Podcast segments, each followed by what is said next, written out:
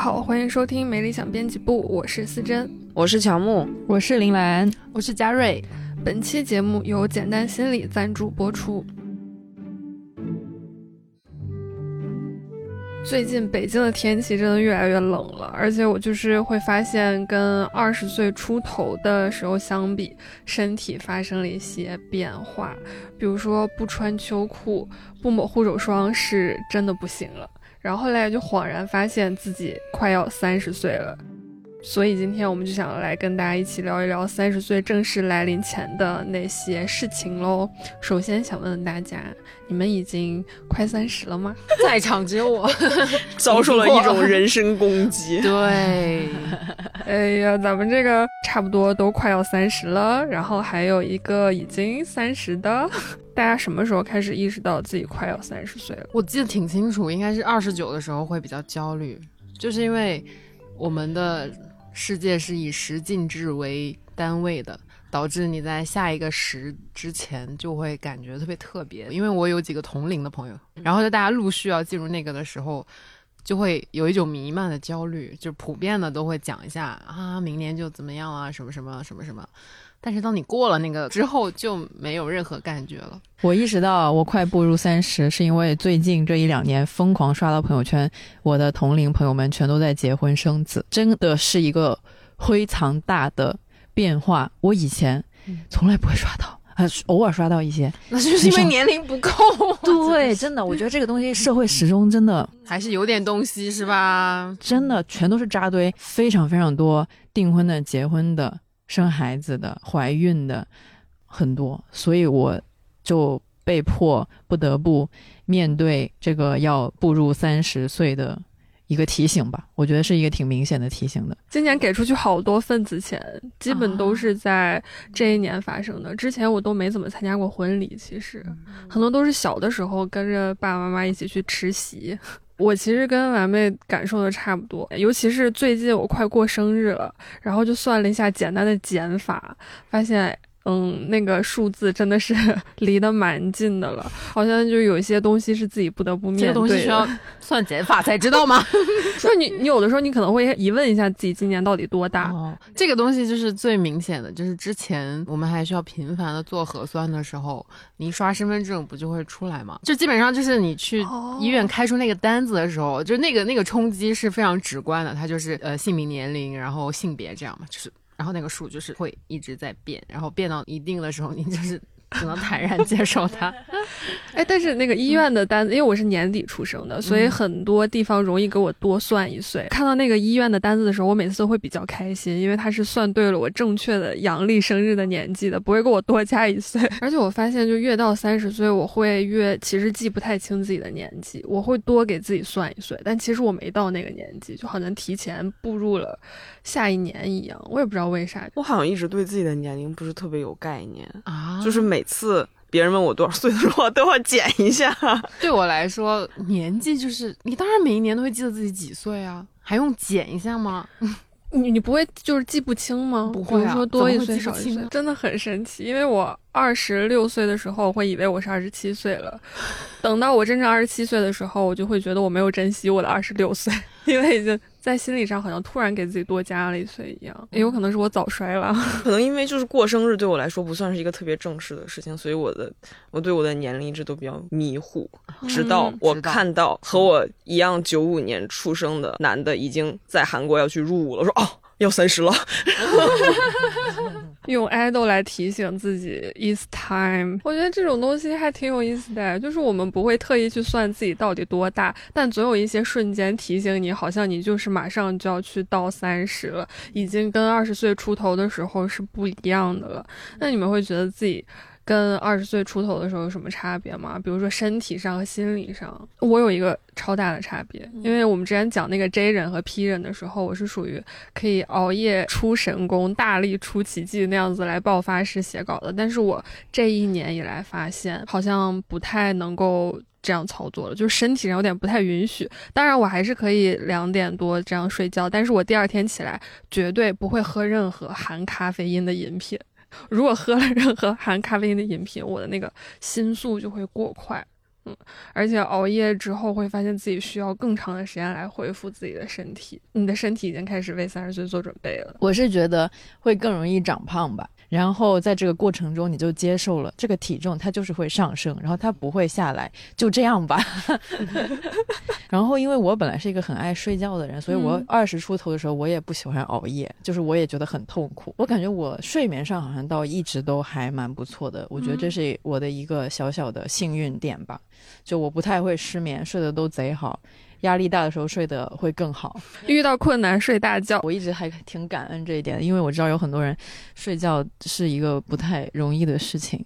然后我希望我可以好好的保住我的睡眠，直到更老都能一直每天睡八九个小时就好了。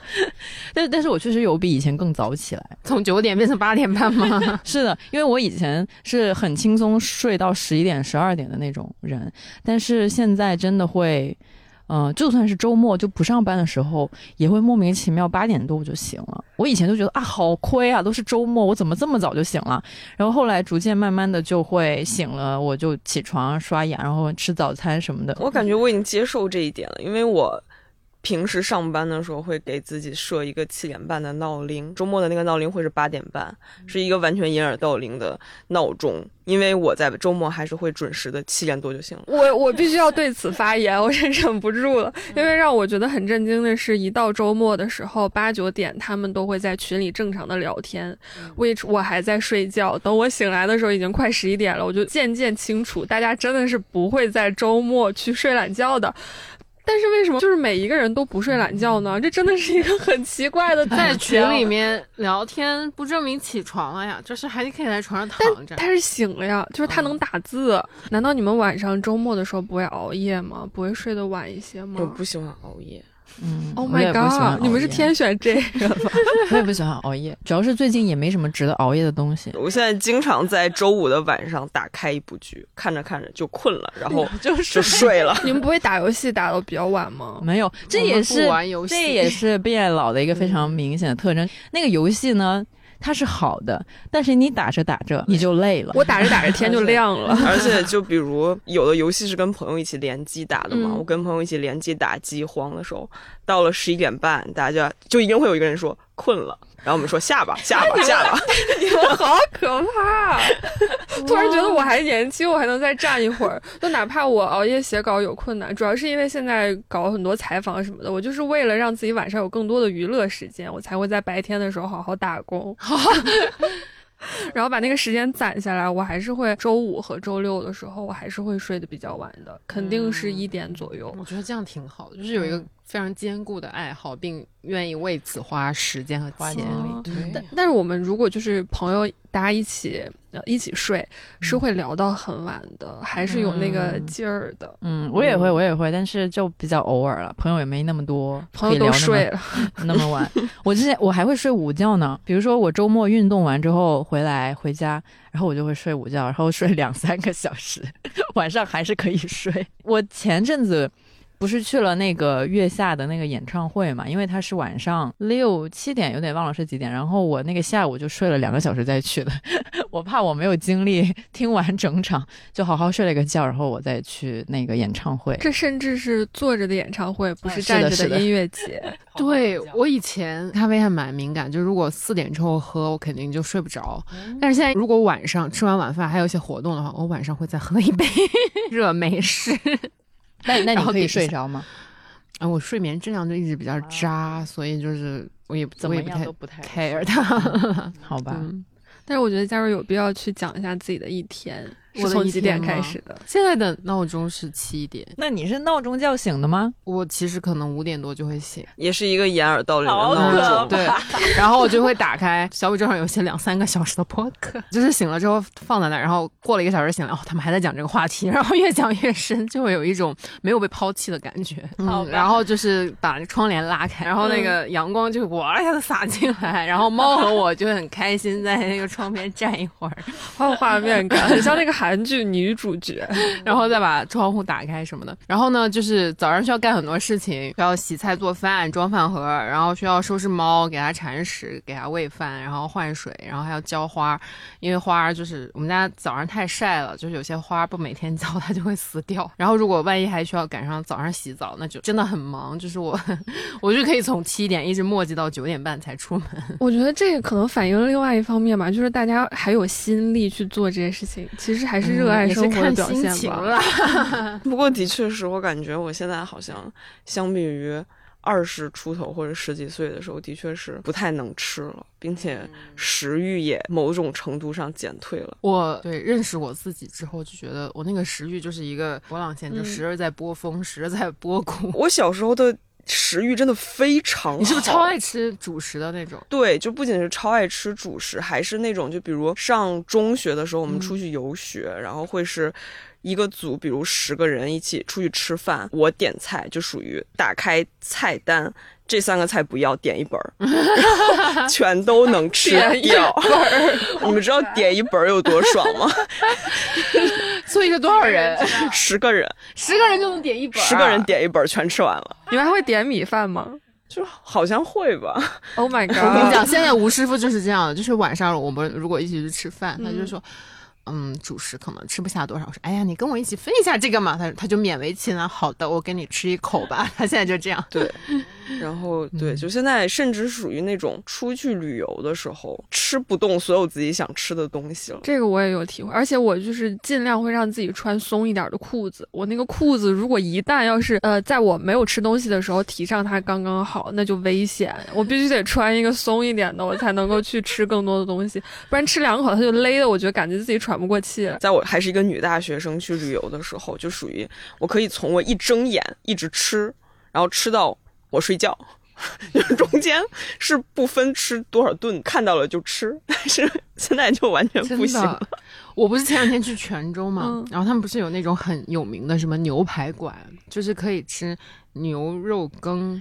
就是牛肉放在汤里面，然后还可以吃牛排，然后还有咸饭什么的。然后我真的在那个点菜的时候纠结了很久，怎么可能有人这三样都吃了？就是一碗饭、一个牛排，再加一碗牛肉汤，怎么可能？然后想了想，就是只点了一个牛肉羹和一个青菜。一个青菜，对，因为对我觉得步入三十岁还有一件很重要的事情，就是出去不管吃什么都会点青菜。哦，对，我也发现了，他是不的，蓝妹是不吃青菜。啊，但是广东人不一般都会点一个炒青菜什么的吗？我每天中午都会点一个青菜，我都会点一个时蔬了。我给你看我的点，那是米宴，就是便宜的青菜他吃，但是在餐厅里面的青菜他不吃。我以前就一觉得很离谱，为什么点一个青菜跟点一份肉差不多？怎么会有人点青菜呢？好奇怪。现在我就成为那个点青菜的人，确实是有道理。就像我之前不爱吃沙拉，因为感觉像吃草一样。但是现在如果没有别的菜的话，我还是会象征性的点一个沙拉。我觉得还是消化会有一点问题。就比如说，如果你吃牛肉的话，肯定会更难消化，但是鸡肉会好一点。嗯，对，这是来自三十家姐姐的经验，接纳接纳。而且我还理解了很多我曾经理解不了的食品跟饮品。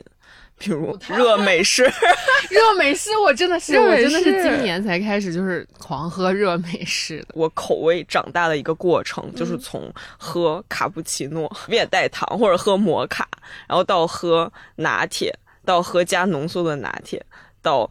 抛弃牛奶，然后开始喝冰美式，到开始喝热美式。为什么要抛弃牛奶啊？不然的觉得牛奶很腻。还有什么？不能再承受一些特种兵的行程。哦，但是我这个就是从来不特种兵。你的特种兵，你可以给我描述一下吗？每天两万步吗？对啊，就现在很多女女大学生还是会愿意，就比如去。排队，然后比如去迪士尼排琳娜贝尔的队可以排通宵，然后或者去看日出这种特种兵，嗯，就是再也不可以了。我的命比较重要。对我也是今年旅游的时候非常坚定的发现，我是绝对不看日出党，我不可能在五四五点的时候起床去干嘛。我跟我朋友一起去海边，就青岛那边旅行，他。跟我说了好多次，我们一起去看日出吧。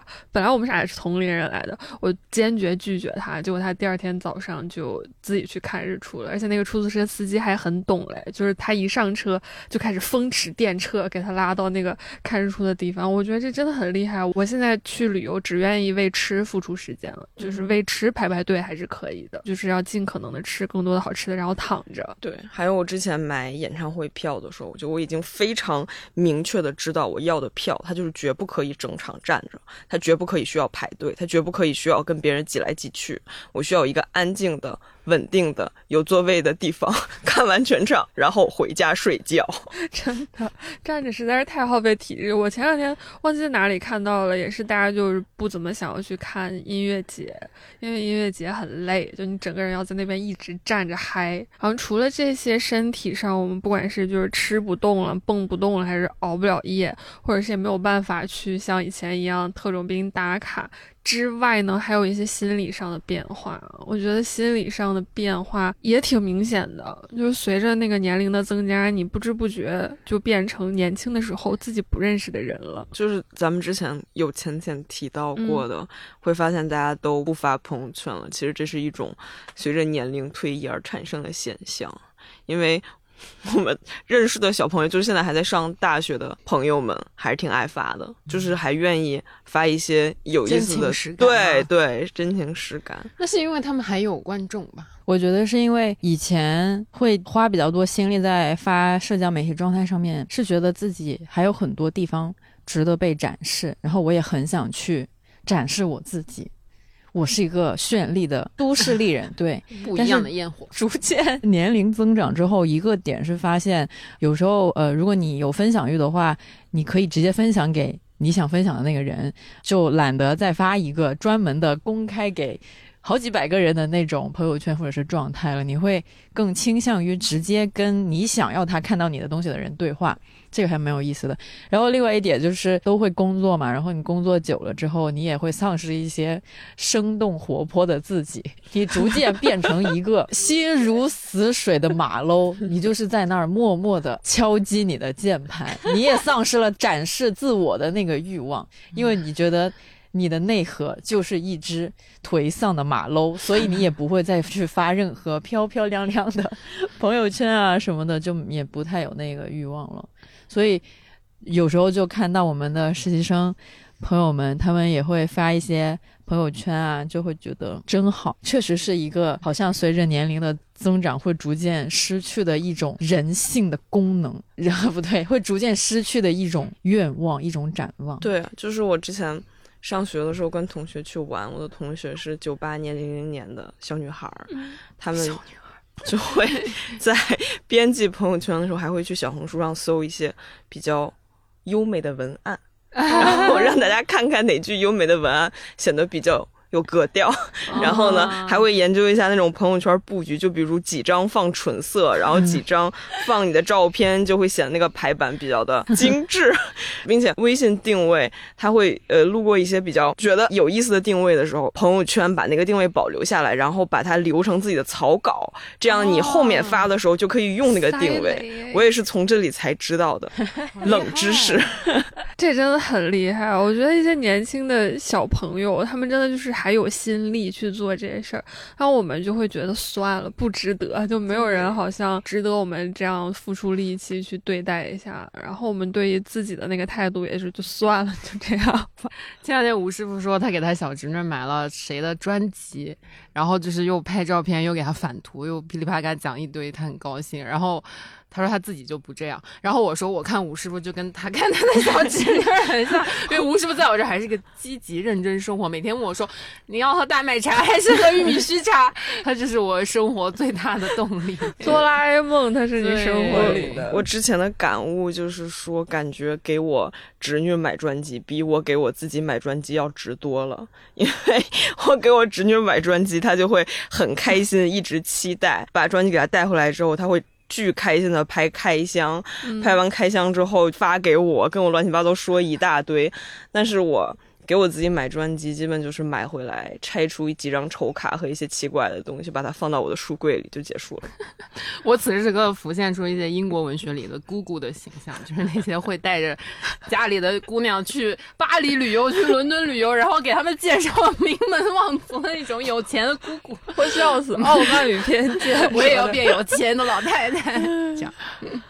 哎，很不错哎，大家都逐渐把自己活成了一个很好的姑姑，嗯，然后外甥女就是会获利，对，很好很好。哎，为什么我们变成这样了？就是随着年龄的增加，已经开始就有点放弃自己了，好像。也没有什么时尚包袱，也没有什么表达欲望。你不是挺有时尚包袱的吗？但是哦，说到这个，本人很惭愧，就是在我刚刚开始工作的时候，那个时候也比较小嘛。然后后来我是会每天都戴耳夹的，是耳夹还不是耳环，因为我没有耳洞。嗯，然后那样戴了一年。之后就累了，突然有一天，我不知道是从哪一天开始，突然开始追求一些更自然、更随意的东西，就戴也不戴了。然后我现在就是很少戴，基本不戴，除非是一些很重要的场合才会戴。我觉得这几年对于自己外表注意，就只有那谈恋爱那几个月而已，然后我就放弃了。那几个月我真的是花了巨多钱，从头发，然后到。耳环，然后到衣服，好像还是得有一个受众，你才会有一个动力去做一些改变，否则就是你自己活着就这样吧。我我现在是这样，有道理，就是一个越来越追求自己舒适的过程，整体的氛围整个就是完全舒适了下来，也。放松了下来，主要是每天见的就那么几个人，大家不知道你长啥样吗？打扮有啥用呀？好有道理啊！我们真的已经渐渐不太在意那些不认识的人的想法了，可能只 care 一下身边那些比较重视的人，然后这些人我们才有那个仅剩的一点点力气，然后去跟他们讲讲自己心里在想啥，或者是干嘛的。而且对于咱们这种平时生活圈子也很稳定的人来说，你朋友圈的人。觉得你长什么样，取决于你一年发的那几次朋友圈，把自己 P 成什么样，他们就觉得你长成那样，所以你平时怎么打扮根本无所谓。哦，这是我之前还看到过一个非常有意思的点，就是如果你那个微信头像，你把它设成你喜欢的女明星或者是一些其他的形象，大家久而久之就会觉得你跟她长得像。那我现在用了好几年的满脑光有这个效果吗？有有有，现在就是看到光妹就是蓝妹就是这样。她的头像就是到夏天我们还提呢，哎，夏天了，你要换一个夏天的光妹，夏天版的光妹，冬天就是一个冬天版的光妹。不过我会有那种在熟人面前会有那种装扮羞耻。前阵子我们年会嘛，我们串珠子那一天，然后我不是穿了个大袍子嘛，也穿了一些平时不会穿的鞋子。Anyways，就是稍微。浅浅的装扮了一下，也没有化妆。然后那个时候就有一些很友善的音频部的同事说：“你今天穿的很好看。”然后我整个说：“啊，不行，我要换回卫衣。”内心就是啊，不行，我要回去换卫衣、换运动裤。就是我我没有办法非常自然的，就是接受人家对我的一个友善的表达。之前局部。三的发布会，那次是因为是所有同事都去，然后陈老师也去，所有同事全部打扮了，并且有的去做了头发，有的戴了美瞳，怎么样？然后那天一起在签到台的颠颠同学发出了一句疑问，说：“你们都是谁呀？”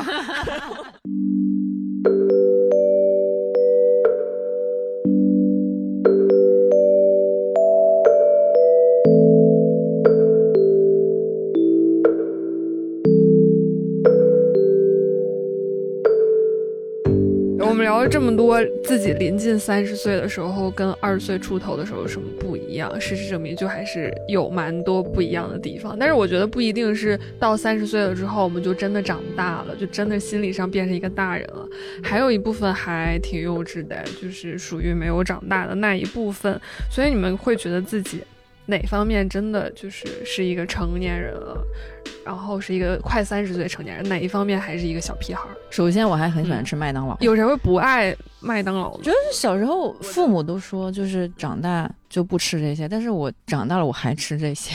那是因为他们小时候没吃过。对，我的一个观察是，就是很多快餐品牌，他们现在已经放弃这个儿童乐园餐了。小的时候吃他们的这一代人长到了什么样子，他们就跟着我们这一代人变成了什么样子。对，因为就是最爱这些垃圾食品的还是我们。而且我感觉我现在还在延续了很多我在做女大学生和十几岁时候的爱好。嗯，比如追星。对，但这还是一个有点幼稚的爱好。嗯，甚至现在也不搞二次元了，但是我身边还有到现在还有在搞二次元的朋友，就跟我一样大，大家觉得就是很正常，就感觉年龄长大了，但是壳子里面的内容没有长大。就是你还是打包带走了自己小时候喜欢的所有。对对啊，那个时候喜欢看小说，现在还也还是喜欢看。只不过可能作者不一样了，严肃小说还是网络小说？网络小说，不好意思，严肃小说不会出现在这里。那我说一个伤心的，就是我现在眼睛不太好，没有办法熬夜，没有办法通宵看 BL 小说，真的好难过，很沮丧，你知道吗？就是那个快乐很直接，那真的是蛮难过的。现在看小说仍然是我的一大乐趣，我有时候会看到。一两点钟这样子，请请朋友们不要躺着看，然后不要盯很久，就是眼睛真的很宝贵。嗯，就是我们之前不是做了一个养老话题，有很严重的那些知名的老年人，他们是眼睛不好了，所以没有办法工作。这个事儿确实就是我小的时候不懂得珍惜，我小的时候是很希望自己戴眼镜的。嗯，坦白讲，是小的时候会觉得戴眼镜的人都很酷，嗯，像一种时尚单品吧。以前觉得像时尚单品，而且我小时候也会觉得戴牙套的人都很酷。这里有一个高度近视，刚翻了一个白眼。我是我是真诚的，真的是非常真诚。但是长大之后发现，还是就是要珍惜自己的一些零部件。我发现什么话题到嘉瑞那儿都可以立马变成养生课堂，而且他还会搬出来一堆很牛的大前辈，然后来告诉你真的要注意哦，因为这里只有我过了。三十岁啊，所以就是要发表一些 就是这种妈味儿的发言。那那你感觉自己哪儿还没有长大？在对一些事情的看法上还是非常的幼稚。对，小的时候一直觉得，就是到了接近三十的时候，跟朋友们的聊天会聊一些非常成熟的话题，比如。买房子、贷款，然后买车、生小孩、买车，至少也得是买包吧？完全不是现在还是在聊八卦，感觉跟十八岁聊的没有什么区别，没有任何硬资产，这是真的。以前觉得那些大人的话题对我来说还是一些大人的话题。我觉得这个很看朋友，就是我有一个特别好的朋友，他在。韩国结婚了之后，现在就是有一儿一女，儿子才三岁，女儿可能才一岁多。他的日常就是要照顾两个孩子嘛。嗯，然后呢，我在跟他讲述我的，就是这些不管是感情啊、什么破工作啊之类的问题的时候，我都觉得我很惭愧。就是人家面临的是真实的生活的压力，就是家庭异国负担两个孩子，然后呢是那种 day to day 的照顾。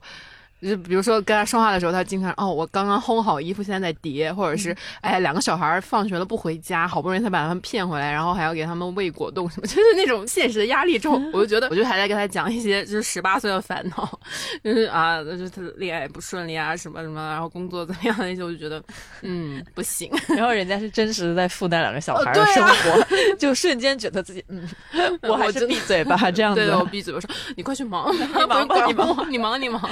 就不忍心让他再多一个孩子，真的。而且你知道吗？就是他人长得特别可爱，然后我们两个在一起的感觉就是我在照顾他，然后现在变成就是他需要负担我的一些情绪，我很不好意思。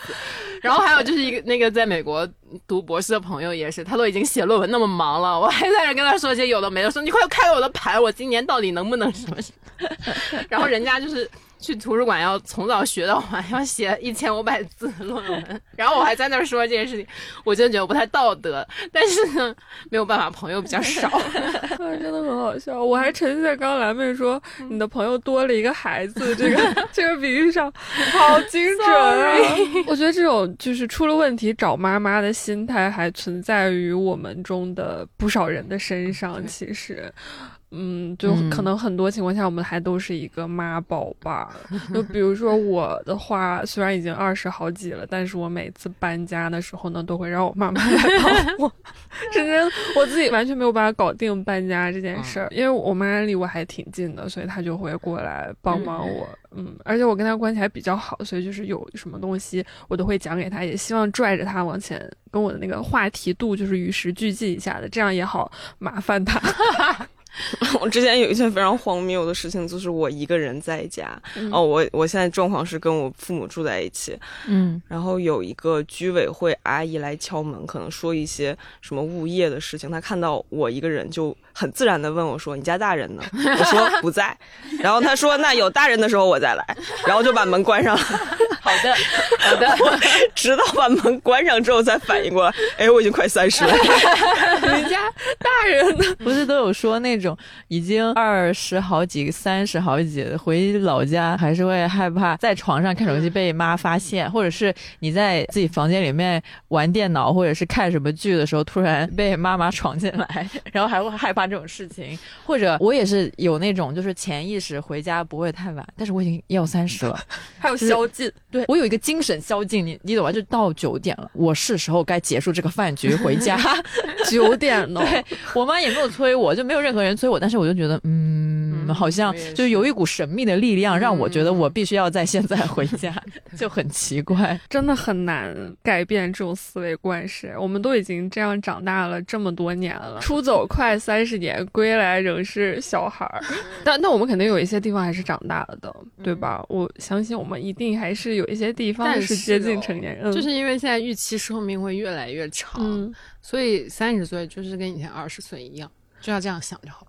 嗯，京剧还来一下，这是一个非常好的洞察。是，大家快把各自的那个社会时钟再往后延十年。我们这次标题有了，三十岁就是现在二十岁。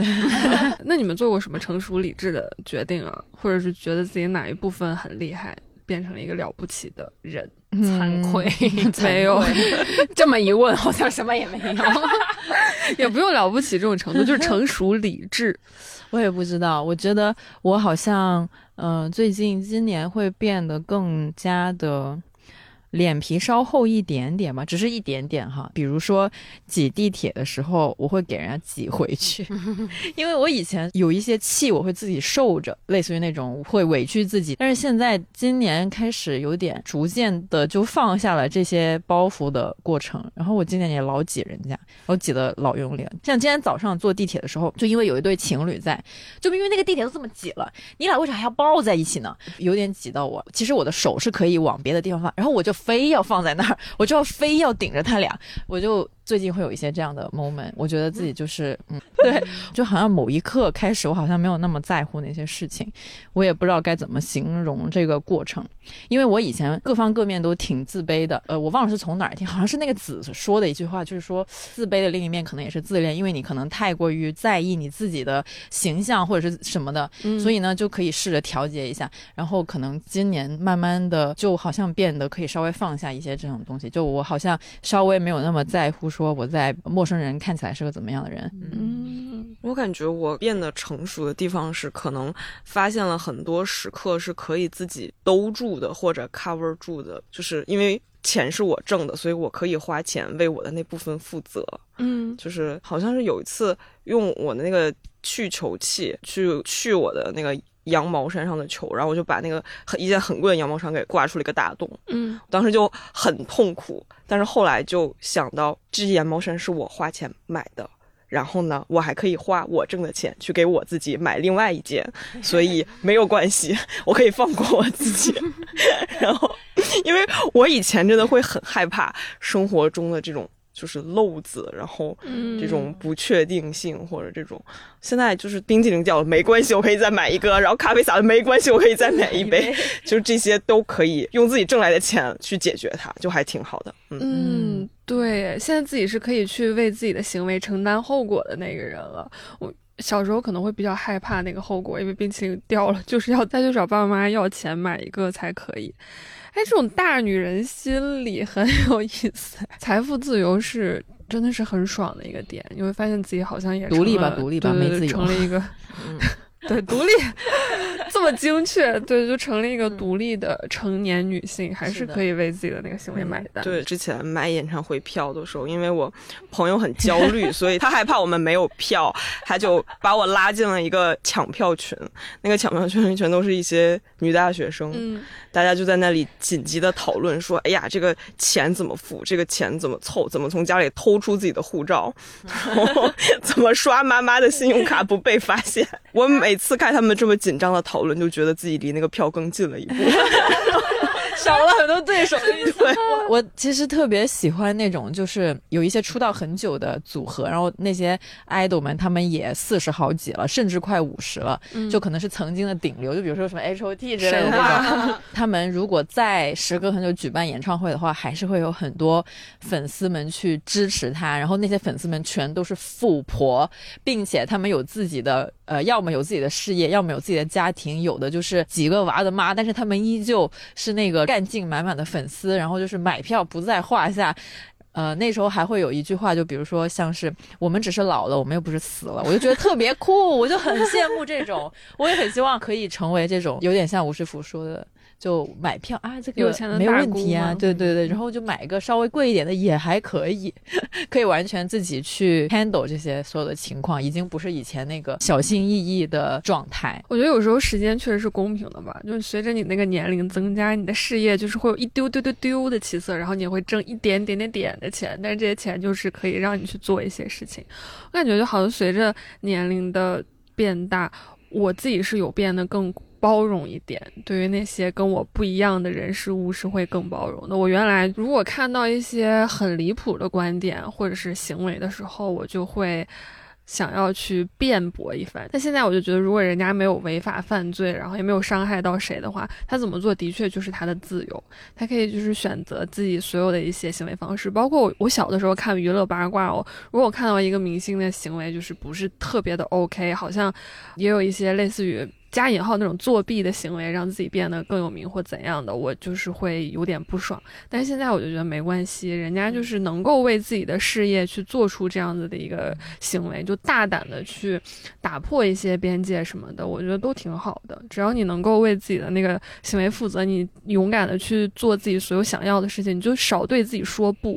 很少对自己说不，是我这两年一个很大的体会，就没有那么多的限制了。感觉我们小的时候肯定对三十岁都是有期待的，就像刚刚吴师傅讲的那种，嗯，觉得自己长大以后可以怎么怎么样。那你们会觉得自己现在有在过小时候期待的三十岁人生吗？没有。你小时候期待的是什么样的？让我让我们先挨个讲一讲。应该就是那种在市中心 CBD 的。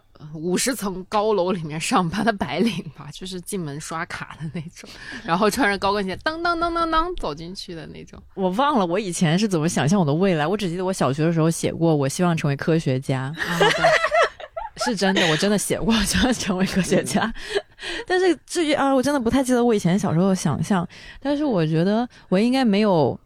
活成我小时候期待的样子吧，因为我觉得我小时候的世界观还挺狭隘的，就是完全跟着社会时钟去想象的那种东西。我也没有什么特别想要去做的事儿，但是我觉得现在的我对我当下的状态还算满意吧，我觉得还挺好的。然后也估计不会是我可能比如说小学或者初中想象的样子，但是呢，我现在的样子的话，我觉得。那时候的我应该也不会觉得不好，反正我自己觉得挺安心，每天晚上可以睡个安稳觉，就是没有什么事儿在困扰着我的内心深处，让我可能半夜会因为心虚而醒来。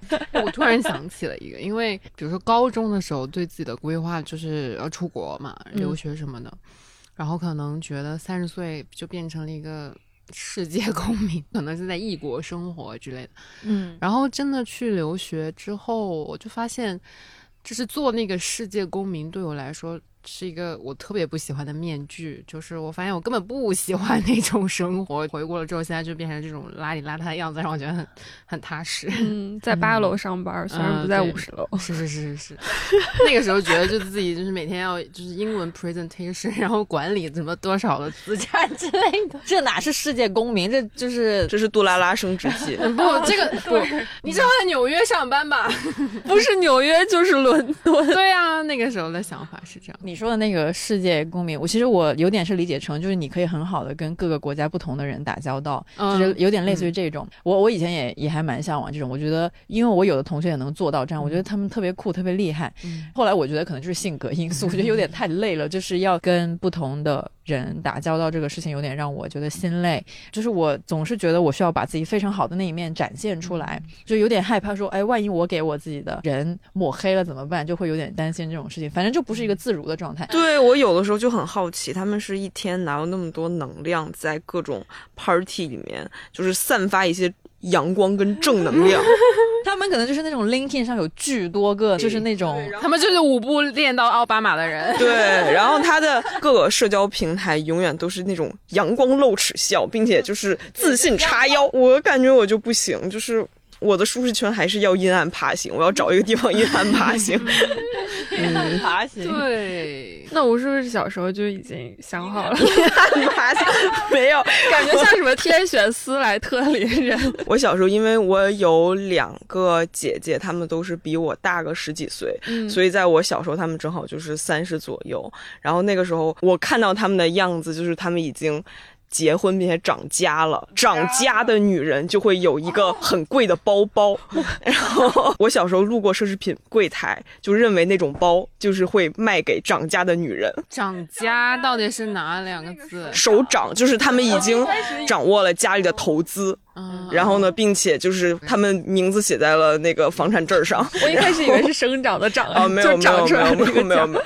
然后他们需要安排家里的大大小小的事情。然后呢，他们的身份的象征是有一个很贵的包包。对我表姐就是这样。我上学的时候就陪我姐去巴黎买包，我在那儿就是像一个。傻妞一样，对，然后他那挑他的 Chanel，对我也是，就是陪我朋友去，就是在巴黎买包，他就很自如的在那儿挑包，我就揣走人家送给我的依依云，对对，中午我的两个大衣都正好够塞两瓶依云，就全拿走。对，然后那个时候我姐还会在世界各地出差。然后出差回来给我带东西，我就觉得好厉害。你们家一代一代的女的都很厉害。对，我就希望我三十岁也变成那样的人。姑姑加油！对对对，已经已经在成为一个很厉害的但是但是我现在也没有，我现在就是到处乱玩的时候会给我侄女带人带专 对带专辑回来。一代人有一代人的那个对。更好更好笑的是，我姐跟我说，我侄女现在早上会学我喝热美式，然后她根本不喜欢喝这个，她喝热美式喝的自家里就像喝凉茶一样，但他因为觉得这是一个女白领的行为，所以他会你快劝他，你去喝拿铁，你不要这个年纪 年纪轻轻喝什么美式。所以他是你小的时候很羡慕的姐姐的孩子。对，哇，妈妈有点这是什么代际传承？虽然到我这一代可能垮了。对我问这个问题的时候，本来我还以为大家会说自己小的时候看了一些很厉害的女性形象，就是不一定是身边的人，可能也是电视剧里的那些形象，但是完全没有人在讲。什么电视剧里的人的形象？我们有什么经典的女白领形象吗？我小我小的时候，我小时候就是从小就电视剧儿童，所以杂七杂八电视剧看很多。我很喜欢那个 TVB 里的陈慧珊那啊，我也很喜欢她。她演法医和演什么的时候都对对，她是是她是她，她就是超干练，然后穿黑色的西服，留短发，整个人都非常飒。然后还有那个电影叫什么《穿 Prada 的女魔头》，那里面的女主就安妮海瑟薇也是每天都换不一样的衣服，然后整个人就是超利落，在时尚圈叱咤风云，所以我小的时候就觉得那样的女生好厉害，真的好厉害，我也很想让自己去成为那样的形象。但是现在就是相差甚远了，就是就一点一点的看清了一些一些东西。但是我觉得，呃，怎么说，就是还是生活的舒服最重要吧。而且我最近还悟了一个道理，我忘了是在哪里看到这样想，还是还是就我自己想到了，就是如果你想象一下。自己现在是小时候的自己，可能只有六岁。你来见到现在的自己，你会。对他生说什么，或者说你会满意他现在过的生活吗？我想了一下，小时候的我看到了现在的我，可能会觉得我现在活得还不错，就是起码也算是一个独立的女性了，也是在就是过自己想要过的生活。我每次这样想的时候，我就会对当下的我放过一点的，就好像不会那么不满意我现在的一些生活或者是事儿，就没有那么的焦虑了。有的时候可能还是会觉得自己做的东西不是特别的好或者什么的，但是我就是。一想，如果小时候的我看到现在的我，他可能会觉得还可以。嗯，我想到为什么我刚才一下子没太想起来，我以前对现在的我有什么样的想象？其实可能是因为。现在的我已经有实现到一些小时候的一些梦想，嗯，比如说我小时候非常非常向往去一个大城市念书，然后其实我实现了的，但是我没想起这个事情，可能是因为我去了之后发现也就那样，就是有很多东西不知不觉间确实实现了的，但是。嗯，其实那个实现反而是一个幻想破碎的一个过程。大城市也巨脏，然后呢，可能那个地铁也非常的破，然后呃，物价非常的贵，呃，吃饭什么的啊太贵了，什么随便逛个街也不太敢买东西。其实是有很多一些相对来说我小时候不会去想到的一些没有那么好的地方，所以度过了之后呢，它就过了也就过了。而且刚才刚才嘉瑞说那种要在五十层的楼里面，我已经忘记是什么类型的。呃，影视剧了，但是总之看过那种就是女白领光鲜亮丽的出入那种地标大楼，然后工作到深夜，然后买一杯咖啡之后，靠着落地玻璃，并且能拍到整个城市的夜景，在那里痛哭，就他压力很大嘛，然后感觉他的痛苦也是很美丽的，但是长大之后就是也也真的在那种大楼里面工作过。大楼的厕所会有那种恒温马桶垫儿的，然后也工作到深夜，会感觉这个痛苦就只是痛苦，它美不美丽跟真的不重要。我我希望去一个，就是我觉得现在这个就是八层小楼，然后是蹲坑，然后但是可以中午出去看看猫，嗯，就也挺好的，至少它不痛苦。我又想起来一个发言，嗯，就是初中的时候吧，应该还蛮会写东西的。我那时候写的。作文就基本上都会被贴到班里面，或者是读什么。你为什么不参加一下新概念？对，然后投给萌芽，投了吧，我忘了，但肯定没有什么结果。那个时候我爸妈还蛮经常带我去旅游的。我我们班那时候好像也没有几个人去过欧洲什么的。我就是去了欧洲之后回来写了一个莫扎特的穿越小说，就是那种。然后后来就那也许你可以发展的不应该是新概念，而是晋江。对，然后等到。高中的时候呢，因为高考的那个作文的训练就无聊了嘛，然后我就不写了。不写了之后，就是上上周吧，我们采了一个理想国的作者叫严歌，他有本新书叫《平乐限制》，大家可以去看，非常好看。嗯，然后跟他聊的时候，他就是那种他爸爸妈妈应该都是老师或者是什么报社，就是那种做文字工作。他从小就觉得自己是要做作家的。嗯，他他就长在他爸妈的书房，就是从小拿书当玩具玩的那种类型。然后就说他。大概遇到过一些具体的困难，但从来没有任何事情阻挡过他写作。他当然现在也是以写作为生，然后他还教一些创意写作的课。他现在人生活在英国，然后已经结婚有个孩子。但即使是照顾孩子，他也没有放弃写作。就是他除了出中文的长篇，他还出英文的短篇，就是那种你知道，就是 switch 到英文写作，然后还发表，然后还出书了那种。就是，然后我那天见到他之后，我就决定把他作为我近期的 role model，就是嗯。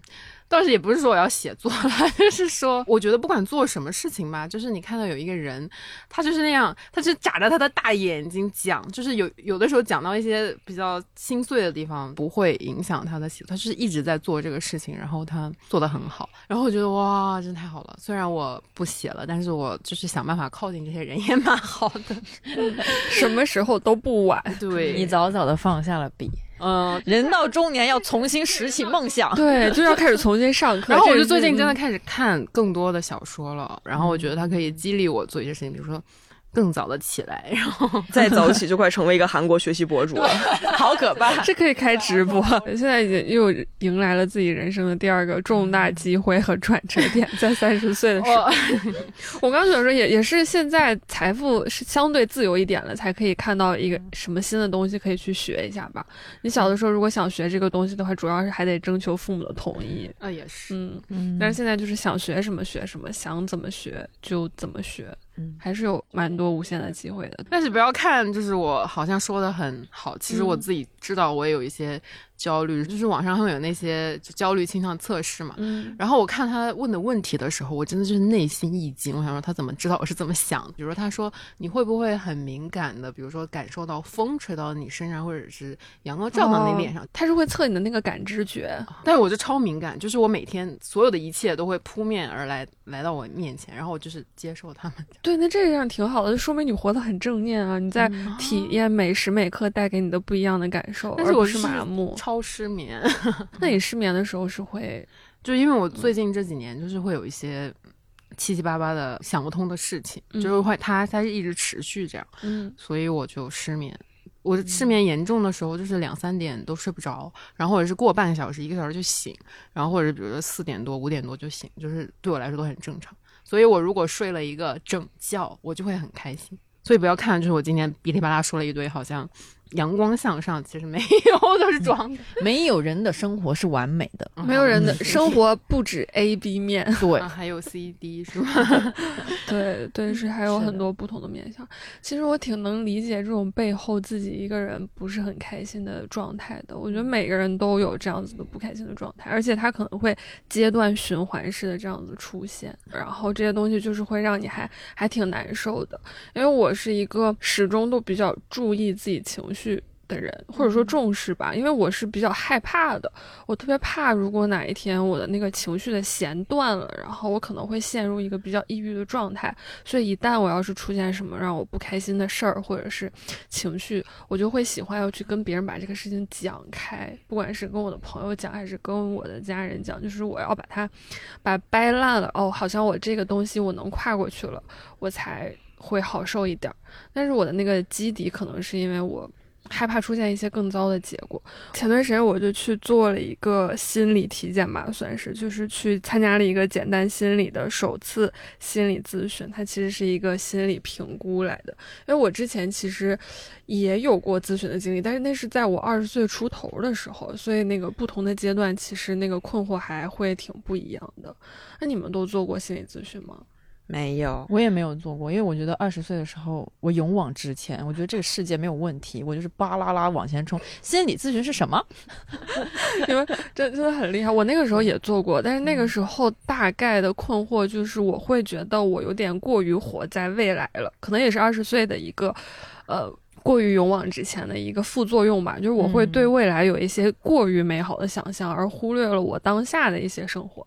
那可能我当下的一些生活没有那么能够匹配未来的那个想象的时候，我就会觉得这破日子不过了，就会觉得人生好像没什么希望。那是我二十岁阶段的一个问题。但我这一回的话，我其实是带着一个，不知道大家有没有看过那个，呃。我的解放日记那个电视剧，那里面有一句台词，它叫做“我虽然不至于不幸，但也不快乐”。那其实是我现在很长一段时间的一个感受，就是我觉得我的生活当中也没有什么不幸的，比如说什么温饱问题，或者是自由买一些想买的东西。呃，朋友、家人这些什么的都还可以，但是我确实有一种嗯挺长时间那种弥漫式的不快乐，所以就去去跟咨询师聊了一下子关于这方面的事情，然后他就会听我在那边讲，因为心理咨询他其实还挺需要耐心的，你可能跟他讲的时候，他不会给你提供一些特别直观的建议，他是需要你不断的陈述一些关于自己的实际情况，他才能够给你，呃。给出一些反应吧，可是就你确实得有耐心才行。然后我就在叙述的过程当中发现了一个我自己从来没发现的点，其实这也是咨询师告诉我的。因为我说我自己就是很害怕我的生活没有新的可能性了，然后也很害怕自己不自由，没有办法过上我想要过那种生活。咨询师就说他发现在我的那个叙述过程当中，害怕是一个高频词，就包括我害怕变得抑郁，这些其实都是一个害怕。他就说：“为什么我会这么的害怕，或者说害怕失控怎样的？因为我害怕，所以我才会提前做很多的补救措施。一点一点跟他说的时候，我才会发现原来是这样啊！就包括我之前为什么说我变得更包容了，是因为我原来真的不包容。我为什么不包容呢？是因为我会希望很多东西或者是立场，它跟我能保持一个基本的一致或者是理解，这样我的内外的心理秩序它是一致的。然后一旦……对方他跟我不一致的话，我就会觉得自己那个生活秩序有点被破坏了，嗯，然后这个东西就会让我比较害怕，所以我才会很多东西都会想要它保持一个相对一致或者相对顺畅，没有那么大的理解 bug 的这样的一个状态。嗯，这个我之前真的没想到，他跟我的很多关系都有。很大的相连性，就之前我们不是聊到，嗯，如果就是包括亲密关系，如果对方做了一个什么让我觉得不 OK 的事儿，可能很小的一个点，我就直接把它 pass 了，就是因为这个原因，因为我会觉得那是浪费我的时间、精力和我情绪状态的一个东西，而且它破坏了我生活的那个一致性、内心的秩序。这就是我对我自己一个非常大的觉知。我原来不会把所有的东西都连在一块儿，我原来可能只会觉得就这样吧，省事儿啊，就这样想。那但原来其实是这样的一个。点的，而且心理咨询师他还给我说了一一句话，让我觉得嗯还挺感动的吧。他就说，虽然就是咨询师不会给你具体的建议，但是他还跟我说一条建议，就是听或不听都 OK。他那个建议其实也不算建议了，更像是一句简单的话。他说就是保持好奇，不要轻易下结论。嗯，然后最后这个咨询结束了之后，我们还会有在那个 app 上面会有一个定制化方案。那个定制化方案里面，咨询师还给我写了一句话，他说：“请常常保持希望。”我觉得在在这个嗯比较缺乏希望的时代吧，还有这样的一个人很真诚的跟你说这样一句话，就还挺好的，帮你收获了一些些的啊哈 moment。这种就是接受别人的深度帮助。我有一个类似体验。不知道好不好讲，就有一次去看中医，嗯，然后是个小姐姐，挺年轻，我觉得可能跟我差不多大。那时候去拍东西，所以就是假装我在那儿看病，然后呢，但是她还是认真的给我看了病，然后开了药，然后她说你是不是这个这样这样有有毛有问题？说有 对有毛病，然后说。你不能再怎么样，你每天都要出去散步，你要晒太阳，你要什么什么，不然你怎么就是那种非常关心，就是比我自己更 care 我的身体的那种感觉。然后还有我最近去练瑜伽，我的教练也是，他说你这个胯是怎么样，你这个肩膀怎么样，你不能怎么，就是虽然我是跟他们付了钱的，嗯，但是会有一种被照顾的感觉，让我觉得蛮好的。嗯嗯，所以就是我好理解你看到那个就是什么多多保持希望是吧？我觉得我如果收到一个小纸条写这个，我可能也会很感动。那句话是怎么说来着？一句台词：“希望是我们这个时代最宝贵的东西。”想了一下，我以前比如说二十出头或者二十前半的时候的状态，其实是。嗯，我刚刚说的那个词就是冲冲冲往前冲的那种感觉嘛，其实是那个时段的自己是比较在乎一些比较外在的东西，可能比如说外貌啊，或者是什么装扮啊，或者是一些可能相对来说可以拿来所谓炫耀的一些东西，会比较在意那种东西。然后那个时期的自己其实反而没有那么的在意自己的内心。这么说吧，二十前半的我。可能对于人类的情绪，对于自己的情绪，只有几种简单的认知，就是开心、不开心，或者还有个什么生气，或者还有什么呃焦虑，就是非常简单的几种情绪。我觉得也不就是这样嘛，就差不多也是哎，怎么过也也还是过，就不太会认识到其实呃人的那个精神世界或者是内心的情绪，它其实很复杂，它有很多不一样的东西，所以以前就没有。那么的去关照内心世界吧，然后逐渐慢慢的到了现在，是一个接近三十岁的状态，呃，然后也相对以前经历过的事情也多了一点，呃，比如说我以前有经历过一段非常非常焦虑的一个工作的。时期，那个时候是我前所未有的焦虑，我从来没有那么焦虑过。比如说脸上长了非常多的痘痘，就是有很明显的身体的一个不正常的反应。嗯，比如说像经历了那些事情之后，就开始发现原来人的那个 情绪没有那么简单啊。然后再到最近啊，会对这个世界，也包括自己的未来，也会有一些新的困惑和更多的想法。所以。其实是越靠近三十岁，我才慢慢的会思考说，哦，原来可以试一下心理咨询这个东西。所以这次，呃，有这个机会去做简单心理的这个心理评估，我还是蛮期待的，因为哇，可以试一下，终于可以试一下，看一下这种对心理的。这个服务是怎么样的一个体验？然后我觉得做简单心理的这个心理评估特别有意思的一点是，我好像获得了一个健康的认证。因为首次见咨询师之前需要做三个那种自评量表嘛，就分别是针对抑郁、焦虑还有那个心理健康的症状的。我你们应该也有做那个东西吧？对的，嗯，然后得分也很。也很神奇。对我，我就是正式咨询的时候，那个咨询师看了一下我的量表结果，他就说我没啥那个情绪问题，就没什么特别大的那种比较负面的事儿需要去很紧迫的解决，就没有这个需要，所以。就非常开心，快三十岁的我仍旧心理健康，我觉得实属不易，并且获得了一个专业的认证，就是说我心理健康，还是个加了一个合格的戳。谢谢谢谢。对，嗯，其实就是到今年，我突然开始有点想试试，是因为像我之前说的，我对自己的未来走向有点困惑，然后有很多时候其实有点想不明白，说这个事儿我要不要这么做，或者是我应该怎么做，会有很多类似这样的问题。它不一定是个情绪问题，但确实会。让我对当下的生活有点困惑吧，所以我这次就呃做这个心理评估的时候，我有去跟呃咨询师聊这个，咨询师就和我说，我可以试一下多问问自己未来想要的叉叉变化是为什么。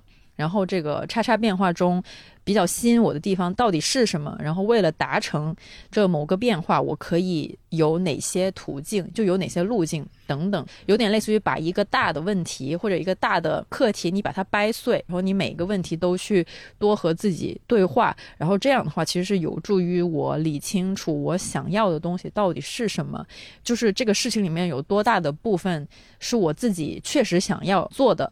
然后有多大的部分是其实是受到了外界的影响，就比如说是人家觉得我我应该怎么做，嗯，所以我觉得还蛮好的。就是其实这个道理也不难明白，但是就是你自己在这个事情里面的时候，你有时候就做不到。但是那个时候，呃，咨询师就跟我说了一下，又好像又把我重新拎到了一个更好的角度，说去重新去看我生活中有的那个问题。最后，咨询师就跟我说，他觉得我在过去已经做出了某些选择了，只是我可能当下没有意识到而已。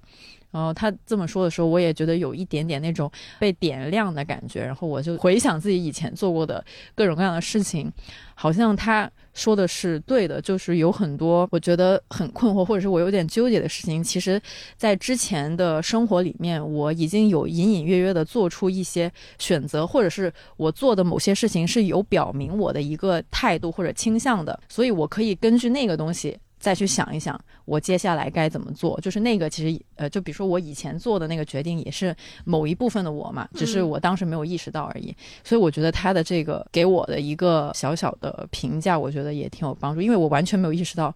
然后他这么说了之后，我觉得哎，好像是有点道理。可能有时候就是需要有一个第三者的视角，把你其实也是从自己的人生里拎出来，就是好像俯视一下自己曾经做过的那些决定。对，我觉得这还挺重要的，就一个第三方的视角。嗯嗯，我觉得这个量表到我这里就变得离奇了起来，因为 它这个呢，它这个量表所有压力测试。总分是三百六，然后它应该是你得分越低，你的压力越小。我得分是三百六分之九，就是我的确是一个情绪比较稳定的人，我很少跟人大吵，我很少大生气，我很少大哭。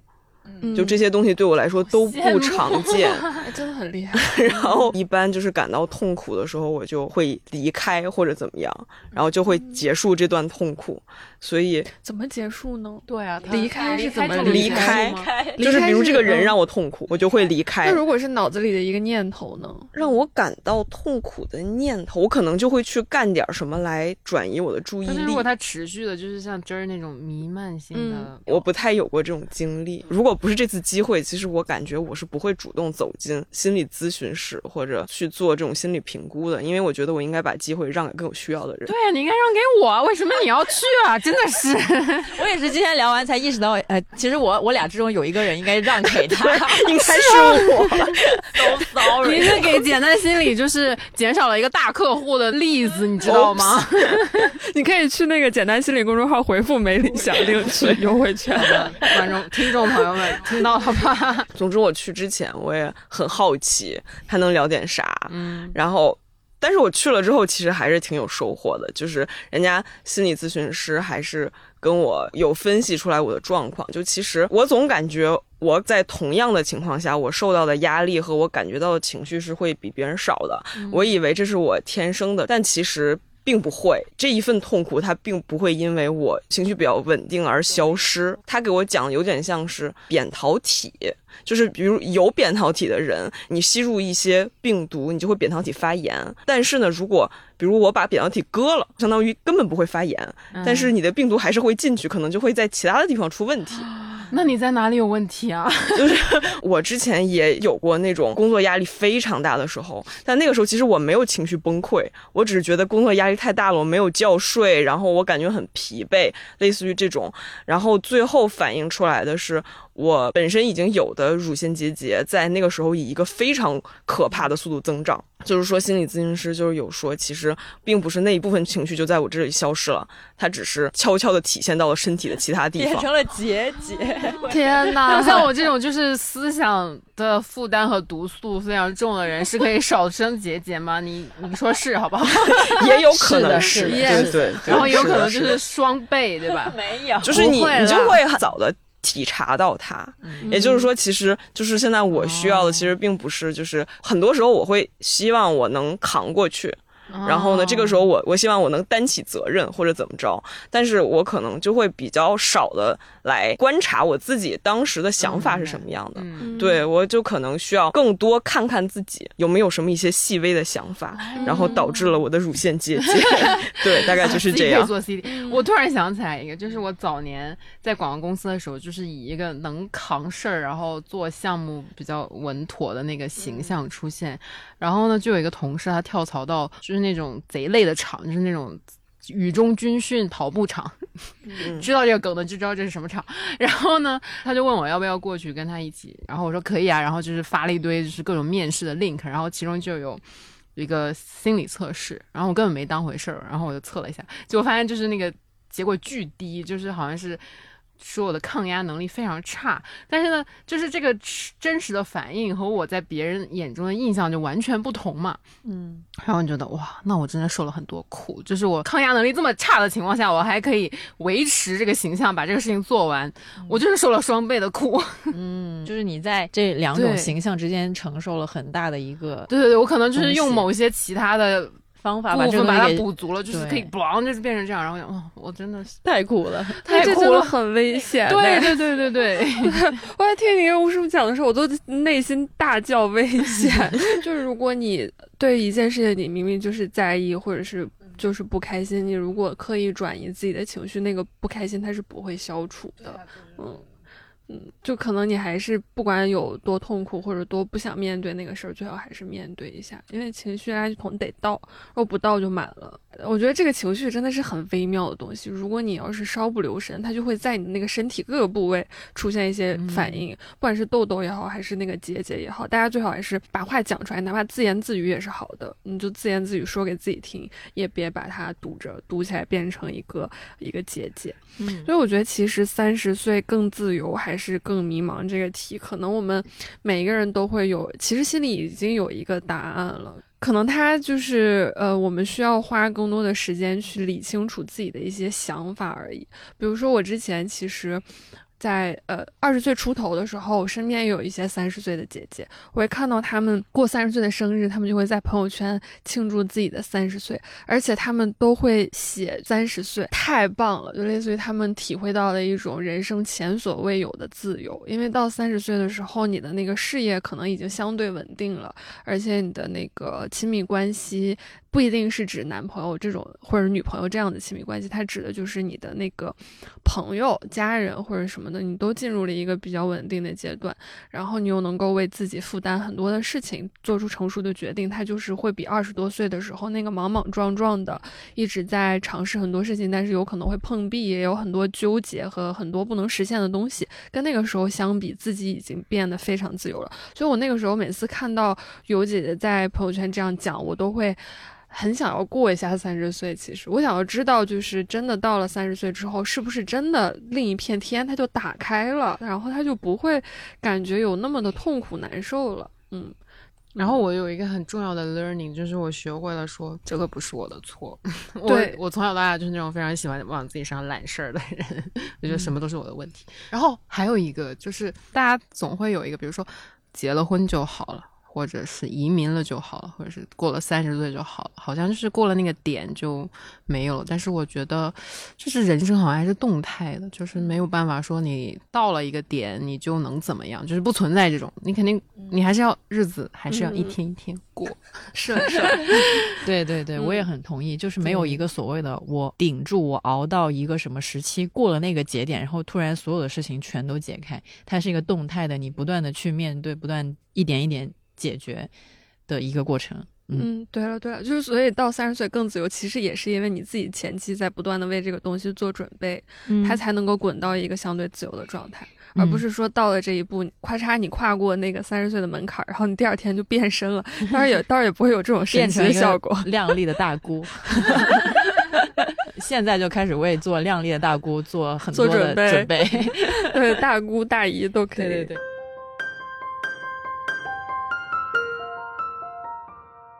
好了，我们今天也聊了很多走心的东西。三十岁原本就是我们每一个成年人在成年之后需要面对的一个很大的节点，在这个节点，我们就是会去梳理自己的生活，也会更加期待接下来的部分。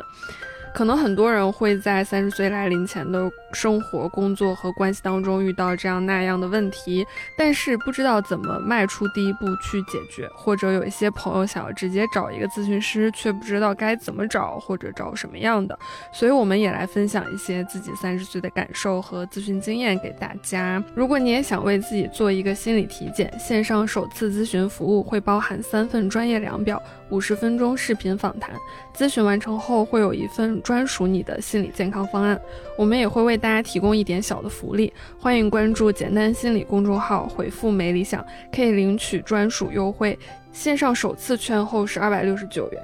如果你在上海或北京，还可以去简单森林体验线下面对面的心理咨询服务。我们也给大家争取了三百五十元的优惠券，大家可以按需选择。我们这一次心理体检，更像是一次重新认识自己的机会，认真看到自己的情绪，听一听内心的真实需求，都是我们关爱自己的方式。